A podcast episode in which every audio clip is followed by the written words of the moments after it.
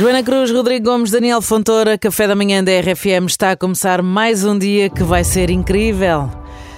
É sexta-feira e isso também ajuda um bocadinho, não é? Mas hoje em dia, cada vez mais na ponta dos dedos temos os teclados. Teclados, não é?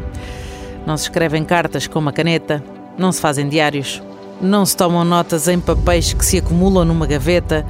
A agenda agora é eletrónica.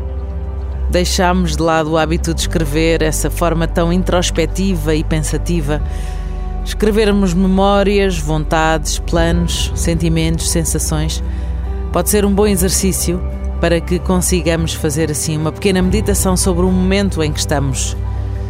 Se é de crise, pormos cá para fora em texto aquilo que nos apoquenta pode servir como uma forma de trabalharmos e se aliviar de dúvidas e cuidados e saber que, muito provavelmente, tempos mais tarde, poderão ser memórias longínquas a ter apenas um lugar, uma gaveta que um dia será limpa para dar lugar a novas folhas.